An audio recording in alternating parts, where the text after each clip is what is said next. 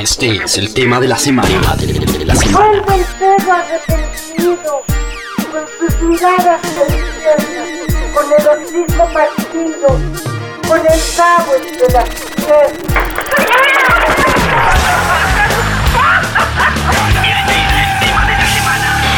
Radiografía.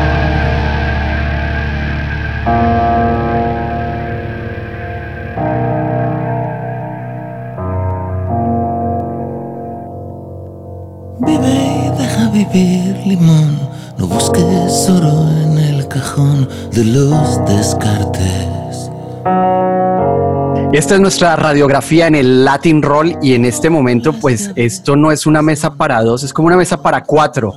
Y, y vamos a hablar con unos de los, tal vez los músicos para mí eh, más importantes de- del sonido español, que se puede decir incluso pasando por alternativo a lo comercial, volviendo un poco hacia atrás y reencontrándose con un montón de cosas. Y, bueno, ya con Lichis veníamos acostumbrados a escuchar EPs, a escuchar canciones eh, después de, de- de ese modo avión, pero, pero llevábamos un muy buen tiempo sin oír de Rubén y de repente como que nos comenzamos a encontrar una amistad que seguramente venía de un tiempo atrás. Así que antes de que nos metamos directamente en el, en el Mesa para dos, eh, hay dos caminos, hay dos bandas, está La Cabra, está Pereza y hay dos músicos tremendos detrás.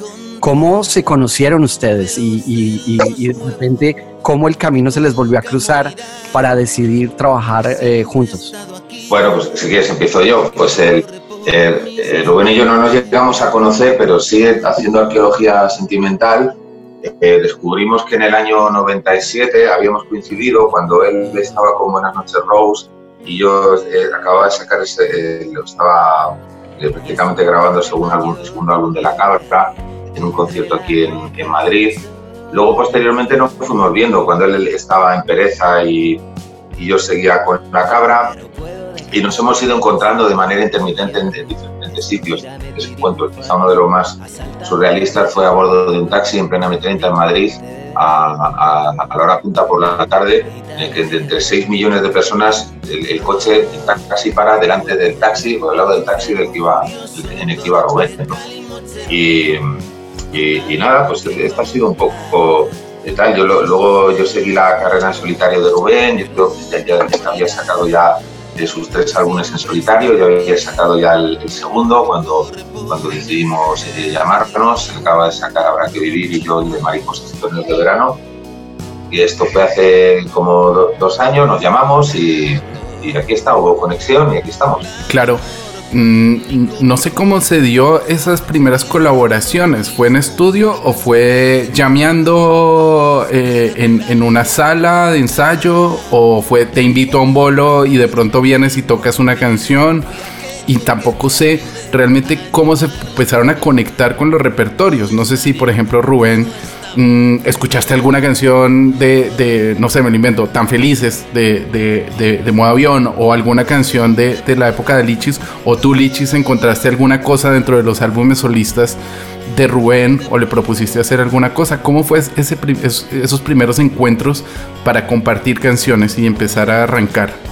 Pues nada, hace un par de años me mandó un WhatsApp eh, Lichis eh, en plan, oye, podríamos hacer algo juntos y, y- desde entonces, bueno, y no sé, así un poco, pues en los meses siguientes ya mm, eh, un día decidimos hacer un concierto, mezclamos repertorio, mezclamos mm, eh, la eh, parte del repertorio de Lichis y parte de mi repertorio y empezamos a tocar y poco a poco fueron empezando a salir eh, bolo a bolo, semana a semana empezaron a salir las canciones que, que ahora comprenden el disco Mesa para dos. ¿no? Ha sido pues una cosa de ir poco a poco y básicamente empezamos a tocar juntos desde, de- desde el principio antes de tener ninguna canción de este disco. ¿no?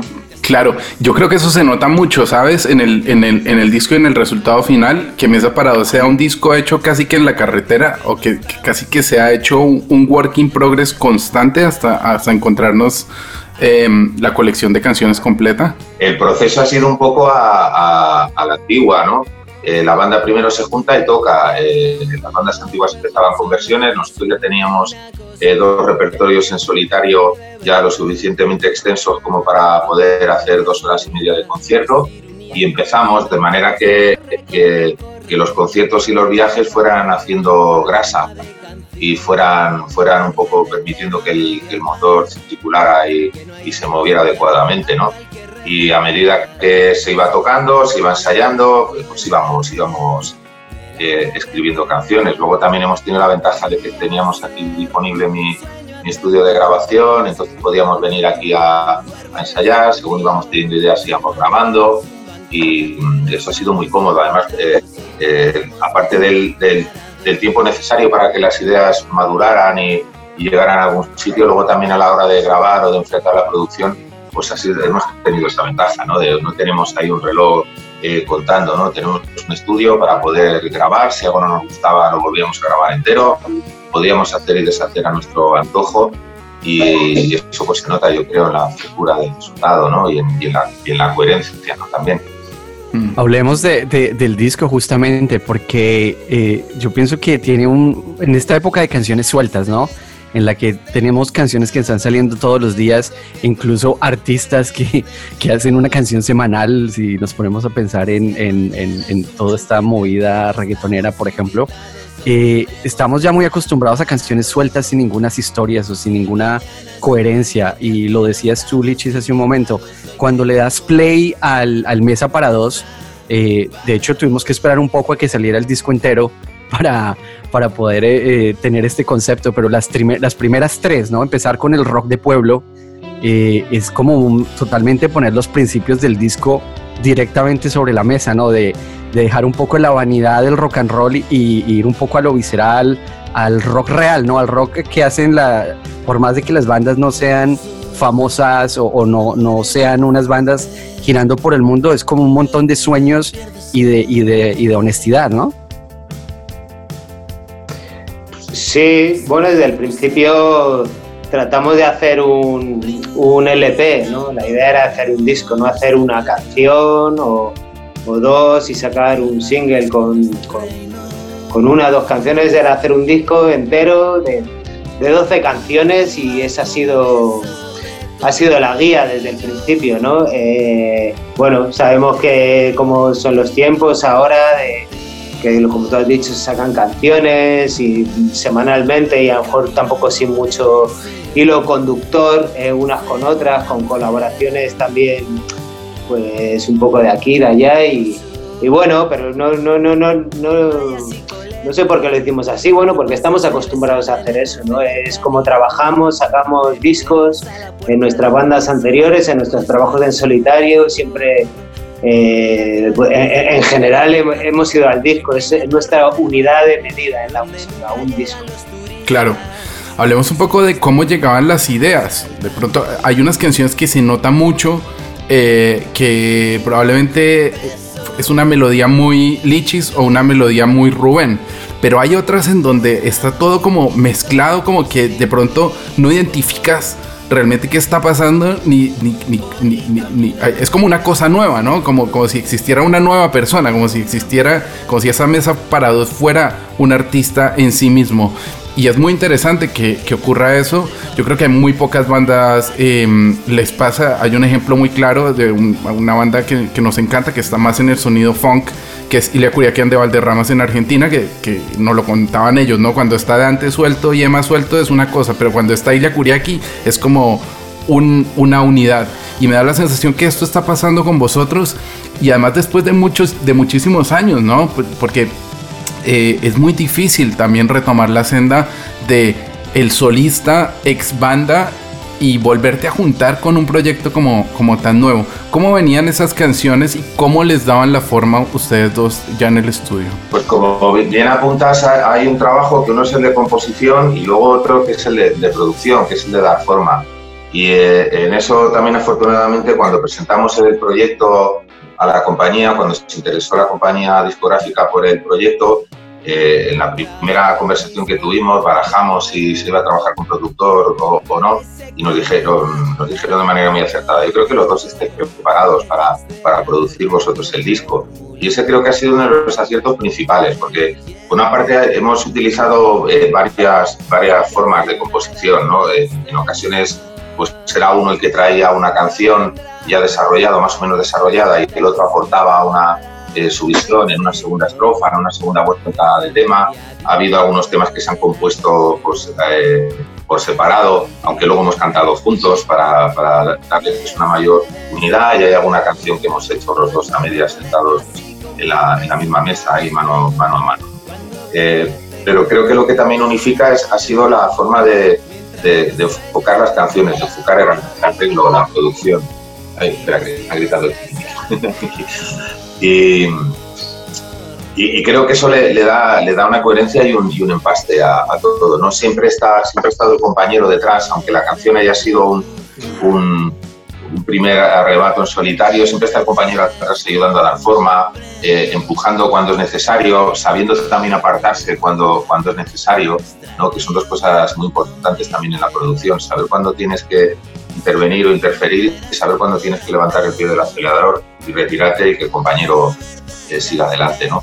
y creo que ese, ese trabajo lo hemos, lo hemos afrontado bien y se nota mucho en el, en el resultado. ¿no? Un poco la idea era esto, ¿no? De, de personalidades que venían de unas influencias comunes, pero que se dedican a un estilo en el que precisamente eh, hablamos de, de, enfoques que pueden ser parecidos, de, de, los mismos acordes, de la misma secuencia, casi de la misma cosa, pero que eh, cuando tú la, la, afrontas desde tu personalidad, tu personalidad queda ahí muy marcada y muy, muy clara. No es un poco lo que pasa con el blues, ¿no?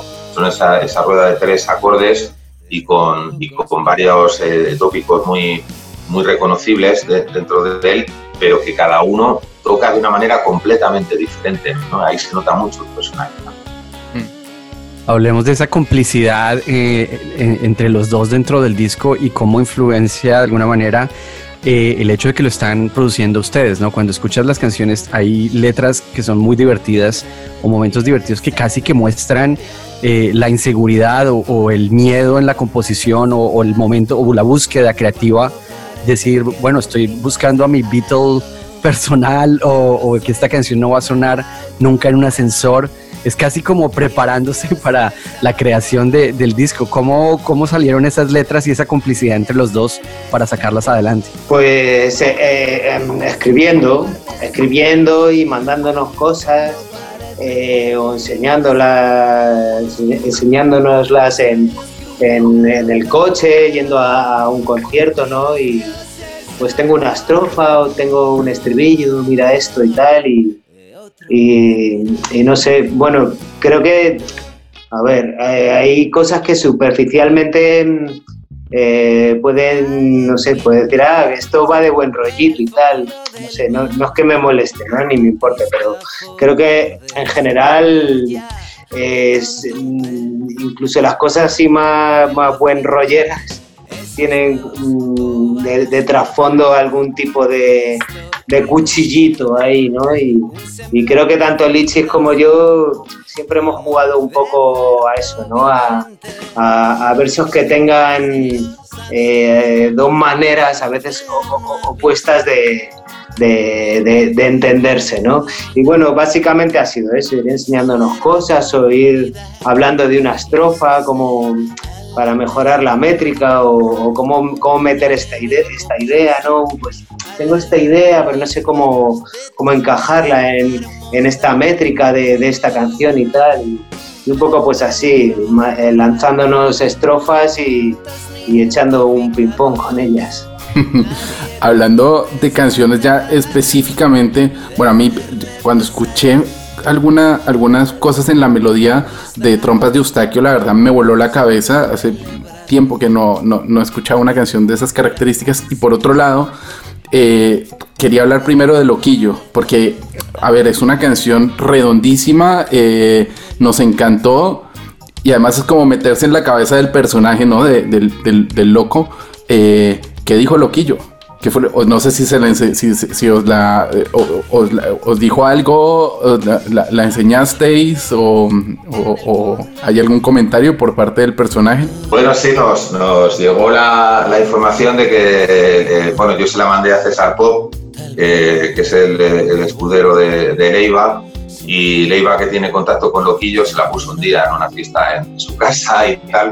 Y, y- y bueno, parece ser que se lo tomó bien. Yo creo que, que no hay, no es una canción hecha con una con, con una intención de ridiculizar a un personaje, ¿no? de machacarlo.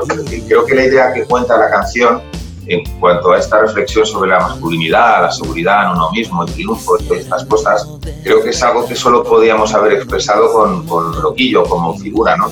Eh, llegamos incluso en alguna conversación en el coche a pensar, tío, y, y si aumentamos los personajes que citamos, ¿no? Podría estar Cristiano Ronaldo o, o, o algo así, ¿no? Eh, por, ser un, tipo de perfil así también, ¿no? Parecido, ¿no?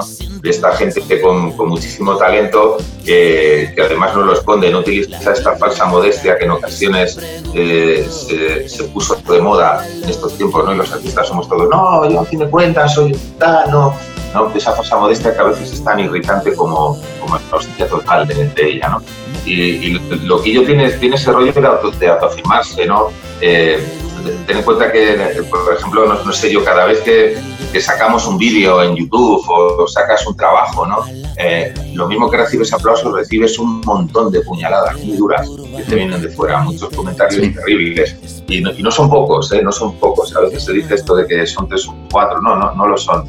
Entonces, eh, eh, creo que la figura de Roquillo ha sido una de estas figuras que ha ayudado aquí en España, en un país donde no se ha apreciado demasiado el rock, o se ha considerado un género menor en muchas ocasiones.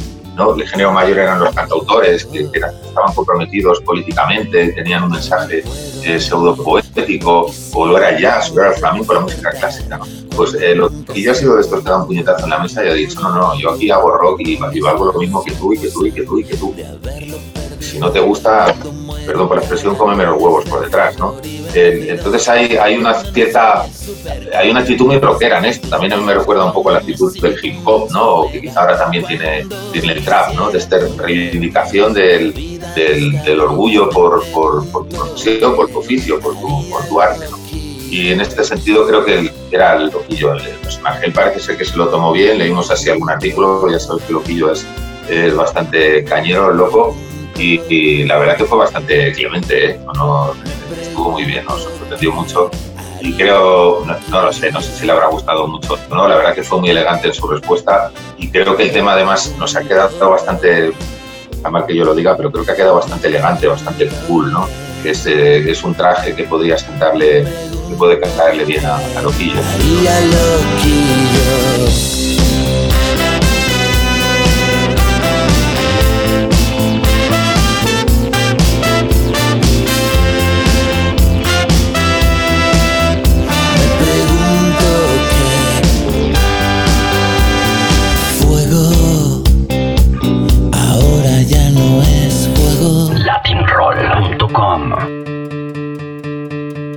Quisiera recordar mañana. La segunda parte de la pregunta a, hablaba de, de, de, Trompas de Eustaquio, que es otra canción de esas que a primera escucha mmm, te vuela en la cabeza. Habla de, de, de, cuando una canción te une a alguien, ¿no? Cuando, eh, bueno, estar trompa aquí en España es estar borracho, ¿no? Vaya trompa que llevas pero trompa de Eustaquio es una, una, parte del oído, ¿no? Y entonces eh, estar eh, trompa de Eustaquio, bueno, empezó como una gracia, una expresión como una gracia, ¿no? Y, y se refiere a cuando pues una, una canción te, te, te altera el estado de conciencia, habla un poco de eso, de, de, de ir a un, un concierto o, eh, con una persona con la que con la que te une una canción, un grupo, ¿no? Y, y, de alguna manera todo eso junto te hace, te hace levitar. La verdad que esa, esa es la idea de la canción. Música de las estrellas en un suburbio terráqueo. Rebotan las aceras y tú y yo, trompas de Eustaquio. ávidos de física y de besos. Por donde vive Lucía, llamando a las puertas del cielo, como Bob Dylan, que conecten las mentes, corazones al ritmo, que se toque la gente, sin tecnologismos, que te dejes llevar y que yo haga lo mismo. Hay un montón de, de- de guiños dentro del disco a, al- tal vez a la, la modernidad o la forma en la que se vive hoy la, la música o en la, que, la- en la que se vive generalmente. Y yo creo que hacías un guiño a eso, Lichis, cuando hablabas de, de los haters y de toda esta gente que, que, bueno, tienes lovers, tienes haters y, y- y de hecho en Mariposas creo que también un poco un tema que abordabas. Yo, cuando hablamos de trompas de obstáculo, por ejemplo, nos encontramos como con esos momentos de compartir unos audífonos, ¿no? De escuchar una canción a, a- a dos personas. Son cosas que, que tal vez ya no vemos tanto, ¿no? Ahora es un poco un- una, un- una forma más individual de, de consumir la música, casi que, que ya esos momentos, yo me acuerdo muchísimo eh, en, el pasado, ¿no? Cuando llegabas con el Walkman o con el Disman gigante y compartías los dos cascos, ¿no? Y era como escuchar, oh, escucha esta canción, escucha la otra. Hoy siento que como que nos estamos alejando de eso y me da la impresión que el disco habla mucho de, de esta modernidad actual y, y del pasado, ¿no? De la nostalgia que tenemos todos con la música. No sé si, si es lo que el disco me hace pensar o si es algo que ustedes quisieron poner dentro de, las canciones. Bueno, en general el disco, lo que lo, el, hilo conductor del disco es precisamente la experiencia musical. ¿no? Todas las canciones hablan de música, todas hay referencias a otros, a otros autores. Eh, eh, ten en cuenta que ya Rubén y yo ya tenemos una edad, llevamos mucho tiempo dedicados a esto y estamos ya en- enfrentando un tramo de, de la vida eh, definitivo, por decirlo de alguna manera. Y, y la música está siendo cada vez más importante para nosotros. Es a lo que le hemos dedicado nuestra juventud, a lo que le hemos dedicado nuestra vida y, y a lo que vamos a dedicar lo que nos quede, ¿no? Eh, como buenamente podamos hacerlo. Eh, y, y por circunstancias ahora mismo pues estamos también obligados desde, desde la pasión y también desde la necesidad a no parar de tocar, a estar constantemente metidos en un coche, yendo de una ciudad a otra, haciendo tres, cuatro actuaciones semanales, ¿no? Con, música compartida en el, en el, en el, vehículo, ¿no? Con, con música sonando todo el rato, sino conversaciones sobre música, sobre guitarra, sobre tal, ¿no? Está, cada vez es más presente en, nuestras vidas. Si ya lo fue nuestra juventud, creo que en esta etapa de nuestra vida lo es todavía más, ¿no? Entonces hay muchas... eh, eh, hay muchas referencias a, cómo entendemos eh, la vida a través de la música, ¿no? Cómo entendemos las emociones a través de- de la música, sobre todo, ¿no? Eh, vamos un poco más a lo concreto, a, a pie de calle, y también vamos a esas emociones que solo pueden mostrarse a través de una canción, ¿no? Eh, en muchas ocasiones también cuando te ves, te sorprendes a ti mismo explicando sobre va una, una canción, eh, al final lo que estás casi es, válgame la comparación, eh, desvelando un chiste antes de escucharlo o de, o de disfrutarlo. ¿no? Es, eh, precisamente escribimos canciones porque hay cosas que solo pueden explicarse a través de una canción. Y hay sentimientos o, o- o imágenes que solo pueden hacerse así, al igual que hay cosas que solo puede expresar una fotografía o un, un libro o un, un poema, una novela. ¿no? Son diferentes formas de expresar cosas que seguramente no encontrarías otra manera de, de hacerlo. ¿no? Y eso está muy presente en todo el disco, ¿no? esa relación entre, entre la vida, el amor a la música, el, el trabajo, la dedicación, la, la familia, la situación social, eh, sociocultural y, y sociopolítica también que vivimos, todos. Hace un rato hablábamos de, de, de las los típicas featurings, de las colaboraciones en el reggaetón. Ustedes no usaron muchas colaboraciones en el disco, salvo lo que viene a ser la mesa parados, pero en el video de Asco y Vergüenza sí que hay mogollón, ¿no? Están los Idoní por ahí, el uno, el otro. Hablemos un poquito de, de esa canción y también del, del video, porque quedó muy, muy divertido de todas maneras. Sí, es un vídeo hecho en medio de, del confinamiento, ¿no? Y, entonces ahora mm, viéndolo eh, creo que, que- va a dejar testimonio de, de esta época, ¿no? Que, estamos o estamos viviendo el mundo entero.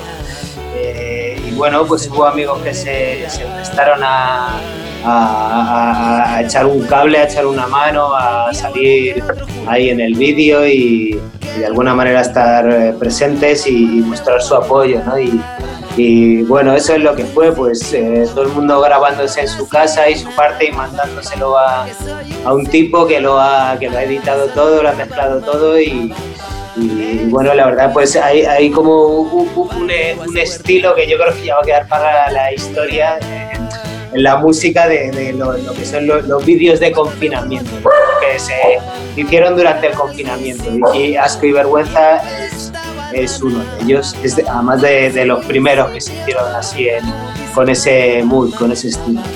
Claro, ¿qué opináis de los videos? O bueno, de, el otro día hablaba con un músico argentino que se llama Gonzalo Alvarez que se ha tratado de perfeccionar en cuanto al sonido para que suene perfecto eh, los live streams, ¿no? Y ahora estamos, esta nueva normalidad nos va a traer conciertos en streaming y, mucha de la gente que trabajaba o que, que habitualmente hace parte de vuestros crews, ingenieros de sonido eh, y backliners, hay gente que va a tener que reinventarse también hacia la era un poco digital, porque hasta que volvamos a tener conciertos un poquito más masivos, yo creo que va a haber un poco de cada lado y también vamos a vernos enfrentados a, a nuevas formas de aproximación a la música.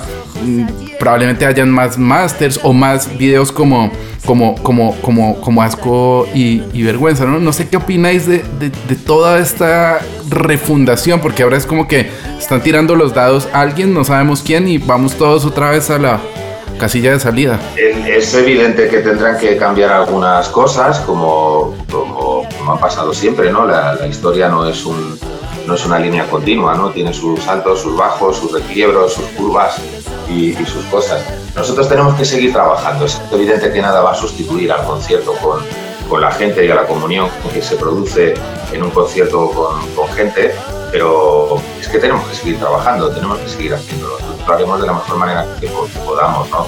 Yo no he estado haciendo conciertos en streaming hasta ahora porque no me apetecía hacer un concierto de, bueno, yo estoy en la cocina de mi casa, pero no me apetecía hacer un concierto otra vez con el pijama, la barba de tres días y, y los niños pululando por aquí y de fondo mi, mi- mi biblioteca con mis discos y los y he puesto los libros más interesantes que tengo. No, no, no, la verdad que no me apetecía. Creo que hay que hacerlo por un mínimo de calidad. Entonces ahora se está profundizando en esto para que estos conciertos en streaming tengan un- un- una calidad, puedan, puedan también involucrar en su realización a, a- a los técnicos, a la gente que nos ayuda y que ahora mismo está también pasando una situación muy difícil, no solo, no solo los músicos, ¿no?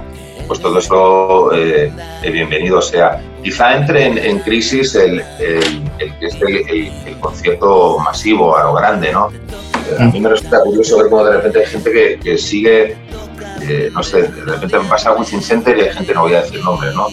Pero hay gente que está muy encumbrada, muy arriba, y hay público que solamente va a ver a esos dos o tres nombres y compra 15 o 20 entradas al año para solo ver a ese artista y para solo verlo con esa sensación de comunión de que hay 15.000 o 20.000 personas, cosa muy humana que supongo que te hace sentir que no te estás perdiendo nada, ¿no? que estás en el ajo, ¿no? que si, si le gusta a 20.000 personas debe ser que mola. ¿no?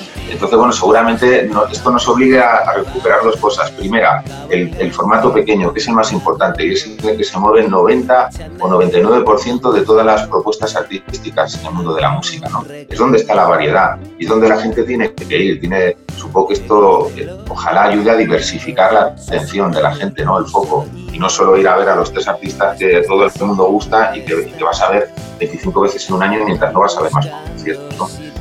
Y luego, por otra parte, también creo que es un buen momento de reivindicar la música grabada, que había entrado mucho en crisis, ¿no? Como creo que lo que hubo fue una campaña de marketing muy acertada por parte de, la- de las empresas de telefonía y de las empresas de venta de, de gadgets tecnológicos, de las grandes empresas de tecnología, que habían utilizado la música como un reclamo, ¿no? Tengo música gratis, descárgate toda la música gratis, este dispositivo te lo da. Además, no tienes ni que pagar por la, música, ¿no? A fin de cuentas, esto va a ser promoción para los músicos y los músicos ya vivirán de los conciertos, ¿no? Esto no era así, no es, no es la verdad. Sido la verdad. Entonces, ahora quizás es un buen momento también de- para, para reivindicar la música grabada. Creo que Mesa Parados, por ejemplo, es un disco en el que no solo estamos reivindicando las canciones y nuestro trabajo, se está reivindicando el formato del disco. ¿No? Sí. Hay cosas aquí que seguramente no se puedan hacer en directo y cosas en directo que no puedes hacer en un disco, ¿no? Es- Claro, es- claro. es como el cine y el teatro, ¿no?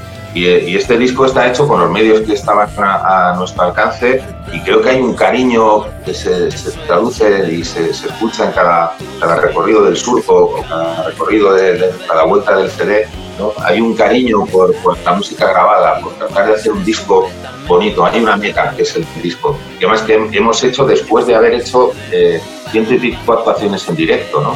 Eh, eso también me parece, me parece importante, ¿no? Hubo todo este, este trabajo previo y se culmina en un disco, que es, en sí una, una, obra, una manera también de disfrutar de la música que estamos reivindicando. Y, y ya lo decías, Lichi, esto, es, esto del, confina- del confinamiento también es una oportunidad para uno encontrarse un poquito con consigo mismo, ¿no? Y darse cuenta de, de- del el momento que estamos viviendo. Y, y yo pienso que sacar este disco tuvo que haber sido una, tal vez una decisión difícil, ¿no? De decir, mira, vamos a votar el disco eh, la primera semana de junio sí o sí, o, o- o esperamos a que se acabe esto, se tranquilice un poco y, y lo promocionamos directamente fuera. Hay muchas decisiones que, que tuvieron que haber sido tomadas, tal vez unas no muy fáciles, otras, otras más fáciles. Desde un punto de vista de tocar las canciones, ya lo decías, llevan un montón de tiempo girando, haciendo estas canciones en directo, así que tal vez esa necesidad de directo no estaba neces- necesariamente ahí presente para, para, para sacar el disco, pero hay algo que a mí me parece muy interesante del confinamiento y es la posibilidad de escuchar un disco.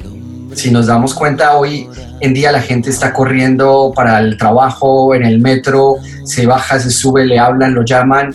El WhatsApp, tienes cuando estás escuchando en, en- en tus audífonos, tienes las campanitas del WhatsApp. Eh, para mí lo que más me gustó de, de- de- de- la posibilidad que tuve para ver este disco es, mira, estoy solo, no tengo absolutamente nada que hacer y le voy a dedicar este tiempo al disco, ¿no? Y es como una situación completamente diferente que no nos habíamos imaginado. Entonces, ¿cómo es sacar un disco en esta situación? Y, bueno, ¿a qué, viene después del confinamiento para, para los dos? Eh, bueno, pues terminará esto y, cada uno puede volver a su senda, yo qué sé. Es difícil a veces en un disco, eh, hemos tratado de, a pesar de ser dos narradores, que, que haya como, como una unidad y que todo vaya a una, ¿no? No, sé, siempre hay veces donde uno o el otro ceden cosas o hay ciertas canciones que no que sinceramente no firmaría, ¿no? Y yo creo que, que no sé, creo que hay una necesidad de ya un poco de, de libertad en ese sentido y, y, cada uno hacer lo que quiera sin, sin preguntarle a nadie y sin tener que, que, vender ninguna moto ni hacer ninguna treta extraña por ahí. Y yo creo que después de esto tocaremos ahí lo que nos dejen tocar y, y cada uno volverá a su senda. ¿Ustedes creen que puede haber, eh, bueno, me imagino que la gira, como dice Rubén, seguirá mientras se pueda, pero puede haber una segunda parte de Mesa Parados? ¿Esto de Lichis y Rubén puede tener una segunda parte o es un punto aislado en vuestras carreras musicales? ¿Cómo lo veis en este momento? Bueno, eh, yo creo que lo más bonito, el otro día lo hablamos, creo que, que lo, más bonito ahora era, era eh, dejarlo en este punto, o sea, hacer las, las presentaciones, porque lógicamente eh, la necesidad de, de mostrar este, trabajo ya completo al, al público es, es, es, grande, pero creo que, que, ha quedado un recuerdo muy bonito. Yo hacía tiempo que no recibía tan, tanta, tanta, tanto buen rollo, como decimos aquí, ¿no? Con, con, con, un disco que, acabara de sacar, ¿no? Se ha recibido mucha, mucha empatía y mucho, mucho cariño. Y creo que, pues, que cuando esto ocurre es un buen momento para, para, para dejarlo allí. Es, es, evidente que, yo que sé, que tampoco cerramos la puerta, que en algún momento dado se nos ocurra eh, alguna canción que grabar o de repente nos llamen de un festival, oye, queremos que vayáis con Mesa Parador, Rubén y tú, ¿no?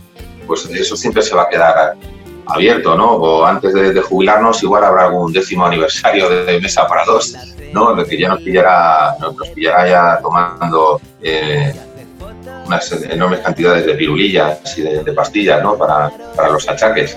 Y, y, será bonito encontrarnos, ¿no? Pero no, creo que es el...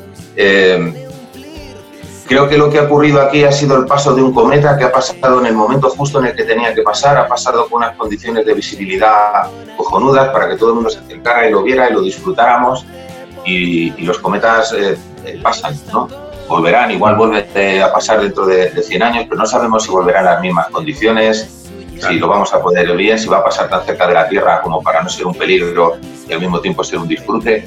Va- Vaya si está a saber, ¿no?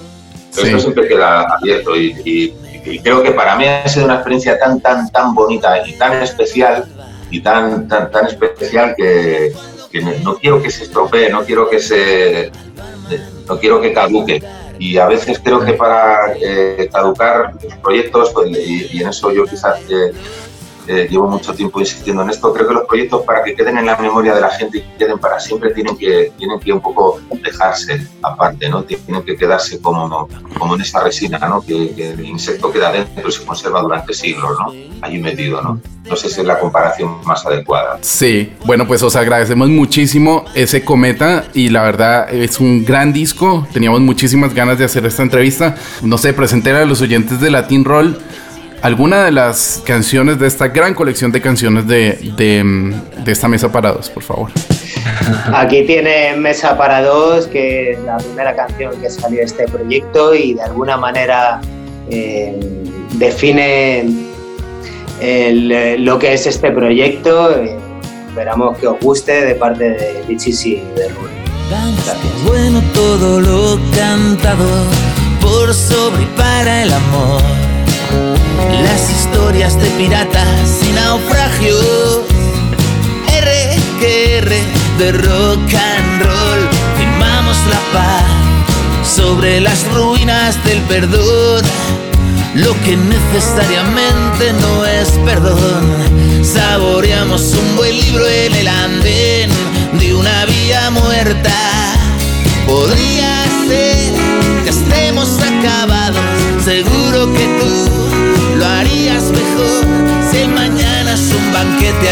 Estamos invitados, hoy tenemos mesa para dos. Ah.